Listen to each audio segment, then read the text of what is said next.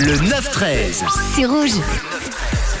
Le pourquoi on dit ça, le moment où on prend une expression de la langue française et on regarde son origine, on la décrypte et on regarde d'où elle vient. Et ce matin, on retourne dans le passé avec l'expression du jour, ça me fait une belle jambe, qui veut dire ça ne me sert à rien. Et il faut se rendre compte euh, à l'époque où les hommes euh, abandonnèrent les robes, Attendez, pardon. Et il faut se rendre à l'époque où les hommes abandonnèrent les robes euh, qui jusque-là dissimulaient, cachaient leurs jambes. Et cette époque arrive pendant la Renaissance. On se rend donc au XVIe siècle aujourd'hui avec, euh, ça y est, euh, un moment qu'on aime bien, le moment où on se découvre un peu et on montre nos jambes. La galbe de la jambe est donc devenue très importante à ce moment-là avec l'abandon des robes. Et les jeunes gens veillaient donc euh, très fortement à leurs apparences. Certains coquets portaient même des rubans sur le bas de leur soie. C'était un peu le nouveau truc à la mode. hein. Qui aura la plus belle jambe Ils se faisaient alors euh, tous une belle jambe. À l'ancienne, ils faisaient ce qu'on appelait des, des reels, des TikTok d'Instagram et tout ça euh, de l'époque.